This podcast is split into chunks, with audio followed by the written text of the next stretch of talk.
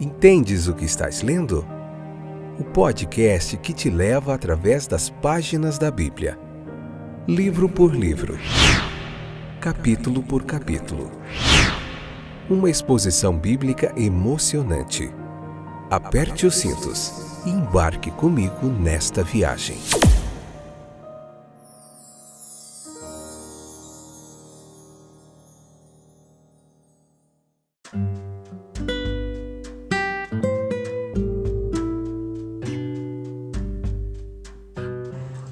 Olá, eu sou o Fábio e esse é mais um excepcional episódio do podcast Entendes o que estás lendo. A gente está engatinhando nos primeiros passos aqui no livro de Números. Hoje nós vamos ver Números capítulo 1, episódio de número 507. Números capítulo 1, a parte primeira episódio de número 507. Esta é a sexta temporada, onde estamos vendo o livro de Números capítulo por capítulo nesse estudo sequencial da Bíblia. Se você deseja ver os episódios anteriores dessa história de forma cronológica da história do comecinho aqui da história de Israel como nação, como povo de Deus, você pode ver aí, tem muito mais de 100 episódios, que é o livro de Gênesis, o livro de Êxodo, o livro de Levítico, né? Você encontra toda essa jornada do povo de Israel. A gente tem episódios lá em Marcos, em Lucas, em João também, todos os livros completinhos aí, mais de 500 episódios para você aprender bastante do texto bíblico, te faz um estudo sequencial, uma interpretação histórico-gramatical do texto aqui, tá bom? Então vamos lá, sem perca de tempo. Espero que esteja tudo bem com vocês, aqueles que têm nos acompanhado nessa longa jornada de mais de dois anos, é, estudando o texto bíblico. Vocês são bem-vindos nessa nova saga aqui, digamos assim, através do livro de Números, que tem 36 capítulos, vai ser bastante coisa. Que Deus nos ajude para a gente conseguir completar esse sétimo livro da Bíblia. Então, quando a gente fala de números, é, já tem introdução no episódio anterior, a gente fala realmente de algo estatístico. A gente vai falar de matemática de certa forma. No capítulo 1, versículo 1 e 2, a gente vê o censo, né? ali quando o povo foi contado. E tudo isso nos remete, nos lembra, nos faz é, lembrar de quando o rei Davi foi fazer o censo do povo de Israel, lá na frente, lá em Crônicas, quando o rei Davi ele decide numerar o povo. Então, ao fazê-lo, ele traz a ira de Deus sobre o seu reino e, e sobre ele culpa, tristeza. Então, vemos que eu não tenho muito tempo para entrar nas questões que foram levantadas sobre a real natureza do pecado de Davi. Mas tem algumas coisas importantes e relevantes aqui para o nosso estudo do livro de Números que uma coisa é clara: o mal ele não estava em fazer o censo, mas na intenção desse censo particular de Davi. Davi era um homem de guerra. Levando isso em consideração, suas, em suas mãos o reino ele corria o risco de se tornar uma monarquia totalmente militar e como as nações do mundo tiveram oportunidade de conhecer muito bem em várias épocas. E pode haver pouca dúvida de que o censo que ele pro, projetou pretendia servir aos fins de tal monarquia. Então Davi estava se desviando do propósito inicial do reino que Deus desejava para ele, que era foi um rei escolhido segundo o coração de Deus e o segundo rei, pois o primeiro é, já havia sido rejeitado, Saul. Então veja que aquele censo deles serviria para ser um instrumento de opressão em Israel, como muitos outros reinos acabaram se tornando. Mas de qualquer forma é certo que a simples numeração do povo não era proibida pela lei de Deus. Pelo contrário, a Bíblia é absolutamente contra um estilo que se torne tão bárbaro e arriscado de administração nacional como é inevitável que aconteça quando os governadores estão no escuro quanto às estatísticas do povo. Isso é necessário, eles saberem a quantidade do povo. Os israelitas lidavam aqui em números principalmente com estatísticas em um grau surpreendente. Eles anteciparam a prática que nós conhecemos muito bem hoje. Em todos os momentos decisivos da história de Israel, um censo foi feito. O registro aqui, esse livro de números, ele deve o seu nome ao fato de registrar principalmente dois censos, um no início do livro e outro no final do livro, da estada do povo de Israel ali durante cerca de 40 anos no deserto. O preenchimento de um papel de, de censo aqui é em si algo secular. No entanto, nós precisamos levar em conta, que, em conta que o registro dos nomes da família traz à tona muitas lembranças trágicas, muitas histórias daquele povo. O estabelecimento da própria idade certamente nos convoca a contar os nossos dias para que possamos aplicar nos nossos corações a sabedoria. Não é frequentemente observado que a lei de Moisés ela prescrevia um serviço religioso importante aqui para a ocasião do recenseamento. Também era um momento de adoração, Êxodo capítulo 30, versículo 11 ao 16. Isto os filhos de Israel devem realizar para que não haja praga entre eles quando os contares. Então, uma medida ela pode ser correta em si mesma, no entanto, pode se tornar para nós uma ocasião de pecado. Quando Nabucodonosor ele começa, lembra lá no livro de Daniel, quando ele começa a dizer: Olha, não é esta grande Babilônia que edifiquei para a casa do meu reino? O golpe humilhante de Deus estava próximo.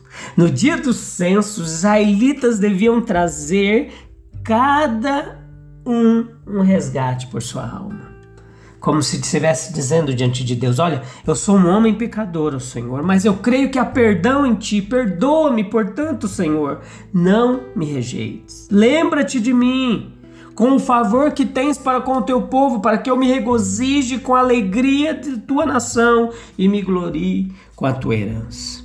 O dinheiro do resgate exigido de cada israelita no dia do censo era um imposto de meio ciclo. 12 gramas de prata, equivalente a 20 geras em hebraico. Os ricos não pagavam mais e os pobres não pagavam menos, diferente de outras ocasiões onde era recomendado que os príncipes, aqueles que tinham posse, doassem segundo as suas condições. Normalmente a lei convidava os príncipes a trazer presentes conforme as suas condições, enquanto permitia um par de aves para o pobre que chegasse para que ele se, se achegasse ao altar também com aceitação. Veja que o imposto individual no dia do censo ele foi totalmente excepcional. Também não é difícil entender por que a exceção deveria ter sido feita nessa única ocasião e foi muito significativo. A religiosidade ela não anula todas as desigualdades sociais, mas o não reconhecimento deles no dinheiro, da expiação nos adverte também de que as desigualdades que existem entre os homens em relação à riqueza, posição, dons, não são nada em comparação com a igualdade essencial como criaturas feitas à imagem de Deus. Diante de Deus é diferente. Também nós somos lembrados aqui de que todos obtiveram uma herança entre o povo de Deus e estão no mesmo nível com relação ao seu direito de estar ali. Não há diferença diante de Deus. Essas diferenças são nós que estabelecemos por posição social, por riqueza, por condição. Mas não há diferença porque, segundo a palavra de Deus, todos, absolutamente todos, pecaram e todos são justificados gratuitamente por Deus, não por preço pago. O texto sagrado também nos relata que há um livro da vida. Esse senso aqui, contagem, nos faz lembrar sobre registro. E o livro da vida é um livro de registro, ao qual as Escrituras diz que nele estão escritos os nomes de todos os que ele escolheu e fez com que se aproximassem dele para que morassem em sua casa. Quão verdadeiro é isso? Toda a Escritura dá testemunho. E geralmente nós pensamos nisso como um livro fechado e selado que nenhum homem na terra poderia tomá-lo em suas mãos e ler os nomes nele inscritos. O Senhor só conhece os que são dele. Não podemos julgar uns aos outros como eles estão diante de Deus. Só Deus é que sabe. Tudo isso é verdade, no entanto, a verdade ela tem um outro lado. Um homem pode verificar a sua própria aceitação com Deus. E não só isso.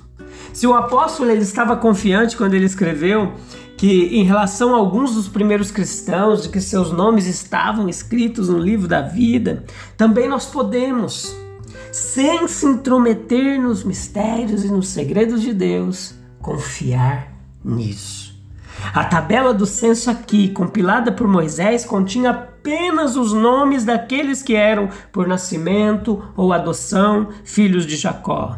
Agora, quanto ao livro da vida, o registro lá contém apenas os nomes daqueles a quem Deus aceitou para, a para adoção de filhos por meio de Jesus Cristo. Para ter certeza de que sou filho, que Deus me trouxe para, de, para sua casa, para si mesmo, por meio de sua palavra e espírito. Essa é a única maneira de garantir que meu nome tenha um lugar no livro da vida do Cordeiro. Então nós vemos que Deus ordena um censo aqui em Números, capítulo 1, versículo 3. O local e a hora do comando. Deus falou com Moisés no deserto do Sinai.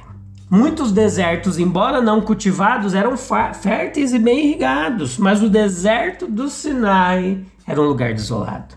Moisés o chama de o grande terrível deserto, onde havia serpentes ardentes, escorpiões, seca, onde não havia água e, novamente, uma terra deserta. Muito diferente das riquezas do Egito, deixadas para trás, e embora um deserto, o tabernáculo da congregação ele estava lá, no meio deles, feito por indicação e direção de Deus. Até mesmo em seus mínimos detalhes, arranjos e móveis. Enquanto o tabernáculo em seu meio fosse honrado, o povo poderia habitar em segurança até mesmo no deserto. A finalidade dessa numeração desse censo era para verificar a força do povo para a guerra. Porque Canaã, para qual onde eles estavam indo, estava na posse de inimigos que apreciavam todas as suas riquezas e não abandonariam, não abririam mão sem lutar por isso. Então, na época desse censo, os israelitas não haviam trazido sobre si mesmos a penalidade de 40 anos de peregrinação ainda.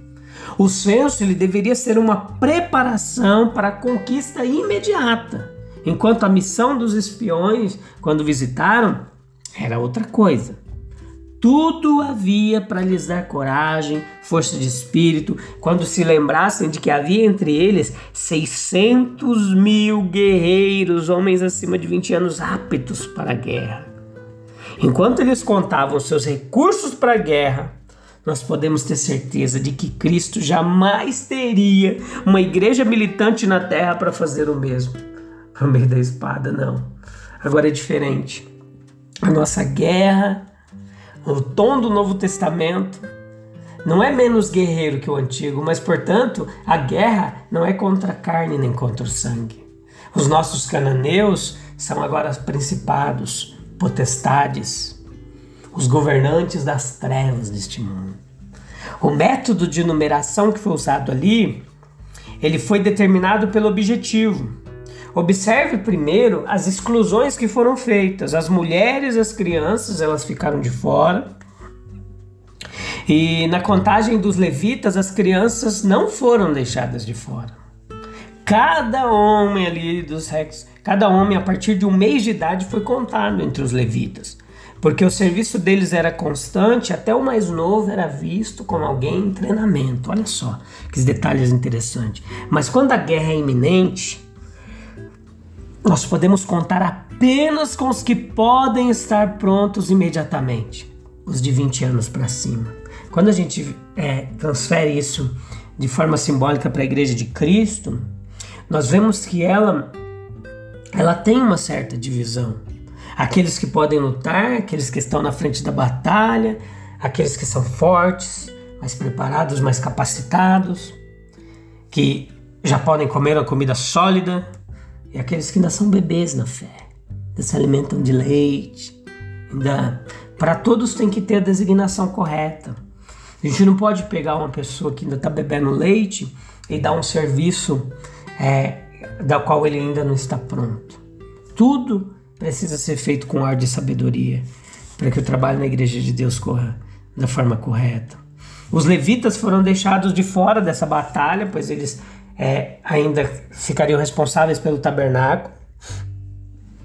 Então veja que uma parte numérica ainda poderia ser um ganho real, porque os israelitas eram fortes nos seus 600 mil homens. E precisava levar em conta aqueles que serviam a Deus e deixar ali essa parte não poderia ser desprezada. De acordo com os estatutos e mandamentos de Deus, a adoração precisava continuar. Diz que os levitas não foram convocados aqui no caso. Para os levitas ir para a batalha significava negligenciar a desordem no tabernáculo, a ordem ali das celebrações. Mas é como se Deus obedecido e honrado é Deus do nosso lado. Então, quem poderia ser contra nós? Então, a ordem também é observada na numeração. Havia cada tribo, família, depois nós vamos ver outros detalhes, e o resultado, com certeza, seria rápido e correto. Aqueles aptos para a luta por idade poderiam ser contados, mas a disposição do coração deles, né? Porque eles eram convocados, deveriam ir. Hum, e aí, quem poderia peneirar ou separar, né? Os Corás, Datãs e Abirãs que também não estavam preparados, ou as pessoas cujos corações ainda estavam lá com as panelas de carne do Egito, pensando ainda no Egito. Por todo esse senso, todos os jovens de Israel eles foram convocados a considerar a sua convocação. É para os jovens que um país olha quando sua integridade e liberdade estão em perigo, né? A força militar. Os jovens ainda são procurados para assumir uma parte corajosa e inteligente na luta da igreja também. Lembra quando João ele escreve: Olha, jovens, eu vos escrevi porque vocês são fortes, a palavra de Deus habita em vocês e vocês já venceram o inimigo. Paulo a Timóteo também disse: Olha, suporta as durezas, Paulo. É Timóteo, um jovem pastor ali, suporta as durezas como um bom soldado de Jesus Cristo. A Bíblia ela é abundante em estatísticas. Por incrível que pareça, a gente vai ver muito disso em crônicas, em outros livros históricos em particular. Está repleto de genealogias, contagens, tabelas de recenseamentos. Então, Números recebe esse nome pelo fato de conter os resultados dessas duas numerações distintas.